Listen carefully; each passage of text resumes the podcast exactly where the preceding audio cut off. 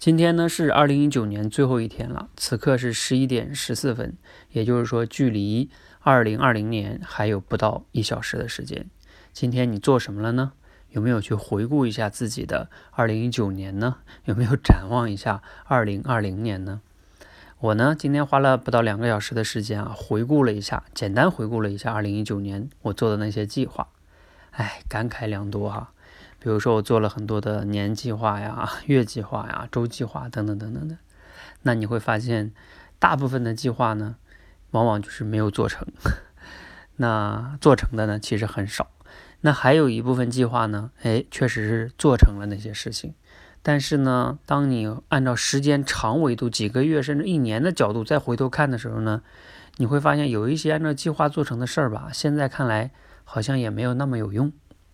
还有第三类事儿呢，就是没有按照计划就没有去计划做的事儿，但是呢，意外的或者说摸索着做成的事儿，好像回头来看啊，往往更有用。那我当回顾完这三件事，我就会发现对计划这件事儿啊产生了一些怀疑。二零二零年还要不要做计划呢？这是我思考的哈。当然呢，这件事儿哈也说明了呢，第一，我的这个战略规划能力不够强，所以你。计划的事儿往往做不成嘛，对吧？这方面呢还需要继续的去精进提升。那第二呢，也说明了啊，在这个不确定性的时代，我们很多事儿啊都要在摸索中去前进。你不可能完全的计划好。记得我以前听过两种模式哈，一种呢就叫路线旅游模式，一种呢叫荒野求生模式。比如说，我们都无论是跟团游还是你自己计划到哪个城市去。哪个景点去旅游，这都是一个确定性比较高的事情啊！你只要按照计划，然后几天的行程，几天回来，基本上是可以确定的。但是呢，荒野求生就不一样了，你自己丢到一个荒野里边，没有钱，对吧？你自己完全要去啊，自己要想办法存活下来。你不知道你会遇到什么样的问题啊，那你就要随时的去随机应变。啊，这个就是在不确定性时代高的情况下的一种生存模式，也就是像我们今天这个时代，往往呢也要具备这方面的能力。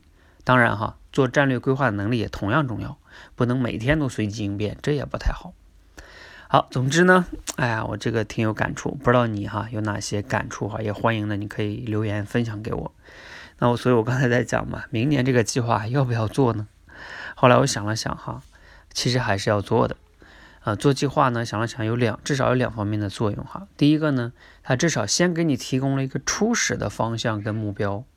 那有目标总比没有目标好，是吧？就像你在大海上航行，你有一个方向，总比你啊不知道往哪去走会好一些。那第二个呢，就算啊你这个按照计划做了几个月，你发现哎呀需要调整，对吧？当时想的不靠谱。你调整的时候，你也可以去反思，哎，为什么我当初是按照会这么想呢？我当初的假设是什么呢？啊，我我到底哪些地方错了呢？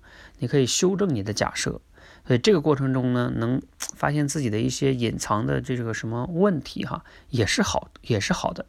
所以说做计划呢，还是有好处的哈。那我还是建议大家呢，在新的一年二零二零年，还是要给自己做计划，勇敢的做计划。那即使呢。